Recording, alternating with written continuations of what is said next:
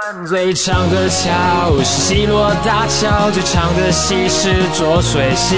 你现在收听的是浊水溪广播电台 FM 九零点一。报纸、广播、电视、杂志，还有网络、三 C、APP，现在还有假消息，媒体怎么这么复杂？认识媒体，破除迷思。欢迎来到媒体知识家。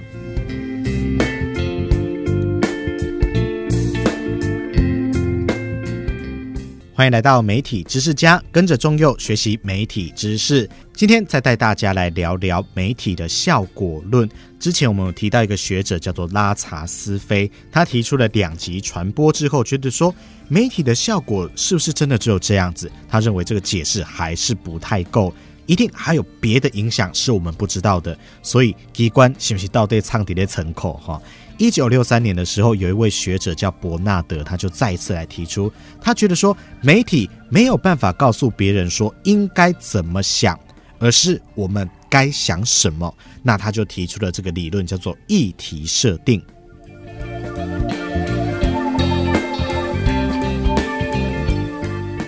其中这个议题设定理论呢，哈，或者是这个议题设定的操作，分为两大面向。第一个当然是媒体方面，媒体方面呢，包含新闻的价值、受众，就是收听的人、收看的人，我们的阅听人叫做受众，还有它的地理位置、受众的地理位置，以及报道的密集度、报道的频率，并且明确地指出说，媒体的操作其实可以影响整个社会。我们刚刚提到这几点都有极大的影响力。另外一个方面，当然就是受众的部分呢，也就是乐听人。第一，包含他铺路的时间，好，就跟上一点相互呼应。再来，个人的特质，他的性别啊、教育程度啊、社会地位、文化、地理位置等等，都会受到影响。再来，他切身的价值，这个人他感受到的感觉是怎么样？再来就是乐听人他本身的需求。透过这两个层面的操作，学者认为。媒体可以对受众造成非常强大的影响。当然，现在的媒体使用频率越高，影响可能就会越大。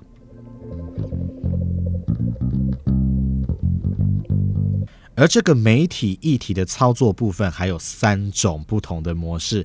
第一个叫做知晓模式，就是提出一个议题，提出一个新闻事件，这是以前所没有的，也就是有曝光跟没曝光，有跟没有，让你知道这个新的消息，叫做知晓模式。第二个是显著模式，造成一个对比，一样，这里有两个议题，可是我比较偏袒于 A 议题。B 议题我比较不说出来，这叫做知晓模式，有点像我们在经济学上的逆选择。再来是第三种，叫做优先模式，也就是说，当媒体拥有消息的时候，我们会先将它做排列区分，针对它的重要性加以排列做区隔，再重新来分配曝光的时间，这个比率来做调整，叫做优先模式，也就是一个选择权的概念。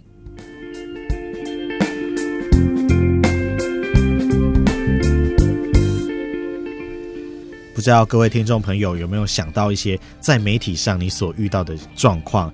有的东西他有讲，有的东西他可能没有讲，或者是他讲的先后顺序不一样，都会对每一个人造成不同的影响。可能你自己看觉得没什么，没关系，你找你的朋友一起看一则新闻，你就会发现，诶，对大家影响好像都不一样，诶。因此呢，刚刚所提到这个议题设定理论就会有非常大的参考价值。当然，这每一个理论呢，它不一定能套用到所有的事件上面。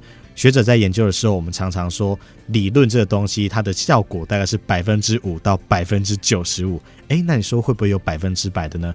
当然有啊，就叫做定律。所以我们提的这个都叫做理论。那不妨听众朋友在接收媒体的时候，以后你也可以思考看看，这个议题设定，或是这个议题是对你怎么设定。